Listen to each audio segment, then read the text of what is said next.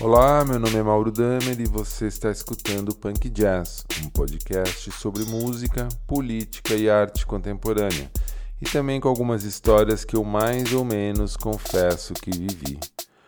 Hoje, o assunto é o resultado das eleições primárias no Chile e também algumas estátuas que não sendo queimadas pelo continente latino-americano. O Chile, depois dos protestos de 2019 e um ano de pandemia, parece que resolveu ir em busca do tempo perdido e fazer todas as eleições possíveis dentro de um curto espaço de tempo. E isso pode estar mudando não só a história do país, mas também a história da região. Primeiro foi o resultado da eleição para a Assembleia Constituinte, que surpreendeu todo mundo em função da enorme derrota sofrida pelos partidos tradicionais. A derrota abriu espaço não só para a esquerda, mas principalmente para as listas de candidatos independentes, e já tratei disso num episódio anterior. Mas daí veio o segundo turno da eleição para governador e o resultado surpreendeu novamente, dessa vez com a vitória de um candidato de centro-direita para governar Santiago e a região metropolitana. Agora, uma nova eleição, dessa vez as primárias para presidente, bagunçaram ainda mais as análises. Disputando a indicação pela coalizão Aprovo Dignidade, Gabriel Boric, candidato da Frente Ampla, concorria com Daniel Jadwe, candidato pelo Partido Comunista Chileno. Jadwe aparecia como favorito naquilo que seria uma eleição histórica com a possível volta dos comunistas ao poder, mas terminou derrotado por Boric. Mais uma vez, as pesquisas e os analistas estavam errados, e para ajudar a entender isso, conversei com Carola Gonzalez, jornalista cultural brasileira que está morando há dois anos em Santiago, e também com Natália Lautz, ativista social, que também mandou seu recado para este Punk Jazz. Bom, eu cheguei é, em Santiago, vinda de São Paulo, há quase dois anos. No final de agosto eu faço dois anos. E bom, eu cheguei e acompanhei muito de perto, que morava inclusive perto da praça Baquedano, onde é, o estadio aconteceu, né? O estadio social aconteceu.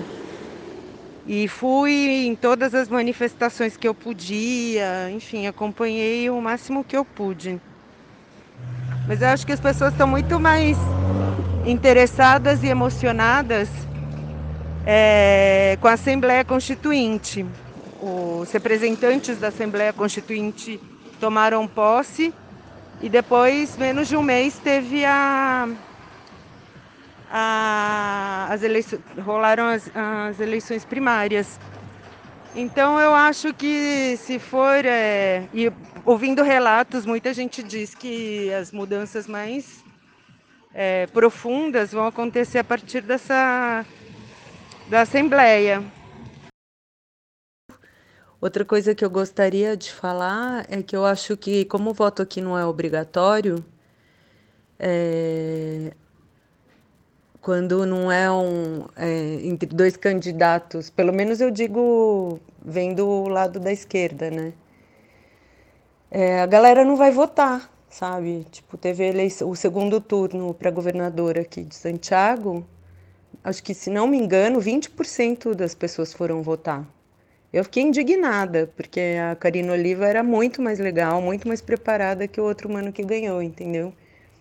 Então, acho isso uma coisa também que eu que acho que vale ressaltar que o voto também aqui me parece um pouco passional, né? A gente é obrigatório, é no Brasil é obrigado a votar, aqui não. Então, quando teve o primeiro turno, teve muita presença é, né, das pessoas votando. Aí no segundo turno, como era só é, é, para decidir quem seria o governador, não teve tanto voto, né? E aí, falando das primárias também, é, para presidente, também pouca gente. Não acredito que tenha sido, quer dizer, muita gente, mas. É, quer dizer, foi mais gente do que na, no segundo turno para governador, né? Mas não foi, tipo, não, não todo mundo. E acho votou. que com relação a primeiro ao plebiscito, né, de ter uma nova constituição ou não, e, e, e, e na, na outra eleição para ver quem seria essa Assembleia Constituinte, eu achei que as pessoas foram mais, estavam mais afim, sabe? Carola chama a atenção para um fator que tem sido decisivo nas eleições chilenas. Como o voto lá não é obrigatório, os resultados são bastante imprevisíveis. Mas um outro ponto importante é que as mulheres vêm tendo um papel decisivo no caminho democrático chileno. Vamos lembrar que o ponto alto dos protestos de 2019 foram as coreografias do grupo Las Teses denunciando a violência por parte da polícia. Essas coreografias circularam o mundo inteiro e marcaram o início de uma nova etapa no jogo democrático. Um dos resultados é que o Chile tem hoje Elisa Loncon, mulher e professora mapuche, como presidente da nova Assembleia Constituinte. Isso é uma grande mudança para uma sociedade vista como conservadora até bem pouco tempo atrás. Mas ainda tem mais novidades para ajudar a entender isso. Melhor, a ativista Natália Lautz mandou seu depoimento. Ha passado um dia desde as primárias eh, para candidatos a presidentes de, de las eh, coaliciones de izquierda, por un lado, y, y, la coalición de derecha. Yo soy una persona de izquierda, eh, por tanto, me voy a referir a, a, esa, a esa votación. La verdad es que estuve mm, muy dudosa hasta el último momento. Eh, de hecho, más que dudosa, eh, eh, no, iba, no iba a ir a votar. La verdad que tenía eh, aprensiones por ambos candidatos. A la vez pensaba que, mm, que obviamente votaría por el que saliera elegido. Mis aprensiones se basaban eh, principalmente eh, en cuanto a Boric al Frente Amplio, eh, por, el, por el papel que jugaron durante el estallido, sobre todo Boric, que, bueno, que es el que se presenta,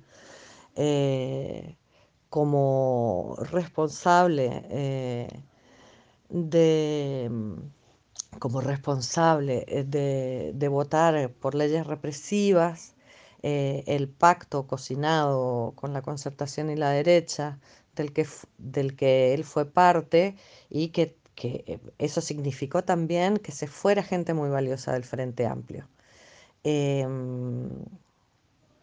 en ese momento. Eh, bueno, con el PCM tengo diferencias históricas. Eh,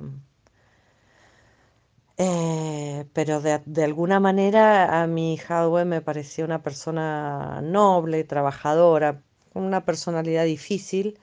Eh, pero bueno, la verdad que eh, por diferentes razones no estaba motivada para ir a votar por ninguno de los dos. Finalmente, a último minuto, decidí ir a votar y decidí ir a votar por Hadwe, porque tenía una posición eh, mucho más clara y concisa en cuanto, en cuanto al, al rol que jugaron específicamente, no en otros momentos históricos, ni muy lejanos y muy cercanos también, porque gobernaron con la concertación hasta ayer. Eh, eh, de hecho, están gobernando con la concertación. Eh, pero por la posición que tomaron frente a eh, el estallido social y la represión que se dio en ese marco. Bueno, y porque me, porque me gusta ir a votar, porque no me, no me, no me quería perder ese momento. Eh, así que finalmente fui a votar. La sorpresa fue máxima porque la verdad que no, yo no tenía, eh, al contrario que muchos amigos que tenían bastante seguridad con que Jadwe ganaría, eh, yo no estaba segura, sinceramente, no, ten, no, no, no, tenía ninguna percepción así de certeza. Eh, lo que sí me sorprendió es la, la diferencia eh, en votos que se dio entre los dos candidatos del Frente de Izquierda. Y, y, la verdad que ya con pasadas, pasados, pasados unas horas, uno puede entender eh, un poco o suponer algunas cosas. creo que que fue decisivo el, profundo anticomunismo y, el voto del miedo. Eh, por otro lado, creo que mucho votante de la concertación eh, fue a las urnas ayer eh, a votar por Boric, porque creo que es el candidato que más se acerca a esas posiciones dada aparte la ausencia absoluta de la, de la concertación en estas primarias. Eh, no tienen candidato, o sea, tienen el Partido Socialista tiene una candidata, pero que no calienta a nadie realmente. Em, así que bueno, se verá, em, aunque no son santos de mi devoción, los de Frente Amplio reconozco que es un avance y que em, sería Boric, en caso de salir presidente, por supuesto que sería mucho más amable y acompañaría eh, la implementación de la constitución que se espera sea una constitución eh, de cambios. Eh, entonces, en ese, en ese sentido, en ese sentido, estamos, yo creo que hay cierta, cierto grado de esperanza, que no entusiasmo ni alegría. Eh, pero bueno, todavía quedan muchos meses para las presidenciales y pueden pasar muchas cosas. Eh, aventurarse, eh, aventurarse más sería arriesgado. Como tanto Natália quanto Carola disseram, os políticos chilenos enfrentam essa dificuldade em relação ao voto facultativo. Os candidatos precisam animar os eleitores para que esses saiam a votar e isso não tem sido nada fácil. Halley, candidato do Partido Comunista, parecia estar fazendo tudo certo e liderava as intenções de voto. Por outro lado, a Frente Ampla, um partido que foi construído exatamente no vácuo dos partidos de esquerda, vinha sofrendo um desgaste por adotar posições conciliadoras e, segundo muitos eleitores, conivente com a repressão aos protestos de 2019. Mas eis que, depois de abertas as urnas, o resultado mostrou uma grande vitória da Frente Ampla. Como disse Natália, talvez um anticomunismo tenha assustado alguns eleitores, mas o fato é que Boric, um ex-líder estudantil de esquerda, agora com perfil mais conciliador, saiu vitorioso com aproximadamente 60% dos votos. Mas no campo da direita também aconteceu uma surpresa importante e Lavin, que aparecia como um líder das pesquisas, sofreu uma enorme derrota, perdendo até mesmo nos bairros ricos de Santiago, que lhe eram francamente favoráveis. O eleito foi Sichel, que de alguma forma também tenta se descolar do passado autoritário da direita chilena. Ainda faltam meses para a eleição e podem surgir candidatos independentes e outros partidos ainda podem lançar Eles candidatos bastante, mas tanto a esquerda quanto a direita receberam um recado importante das urnas e vão para a eleição final com candidatos jovens e que querem distância do conservadorismo que marcou o Chile de Pinochet. O Chile aponta um caminho importante para as reformas sociais e econômicas que precisam ser feitas para superar o esgotamento do modelo neoliberal. Os protestos que iniciaram sobre a Praça Itália e que renderam tantas fotos e simbolismo sobre a estátua equestre do general Baquedano parece que trouxeram novos ares para a política chilena. E aqui fica uma lição importante para os brasileiros. Neste final de semana, num ato político importante, um grupo de ativistas queimou pneus aos pés da estátua de Borba Gato em São Paulo, em referência ao passado escravocrata e genocida do Bandeirante.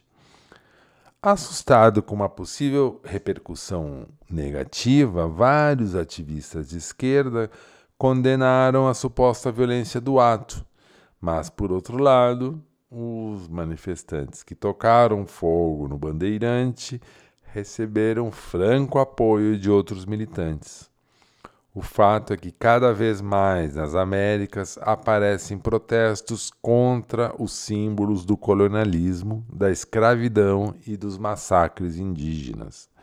Ficam então as perguntas: como se livrar de um passado colonial sem ao menos derrubar as estátuas que glorificam esse passado? Como disputar um novo eleitor mais indignado com os velhos esquemas de poder? A América Latina foi construída sobre o sangue e o roubo das terras indígenas e também sobre o trabalho dos corpos escravizados que formaram a riqueza da região.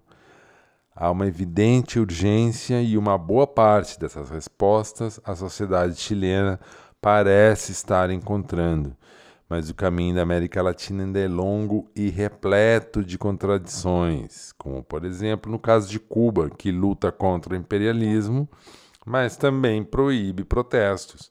Bom, essa já é uma história para um outro podcast. Por enquanto a gente fica por aqui. Esse foi o Punk Jazz e me acompanhe nas redes sociais, principalmente no Twitter, caso queira repercutir melhor o assunto. Logo mais, tem mais.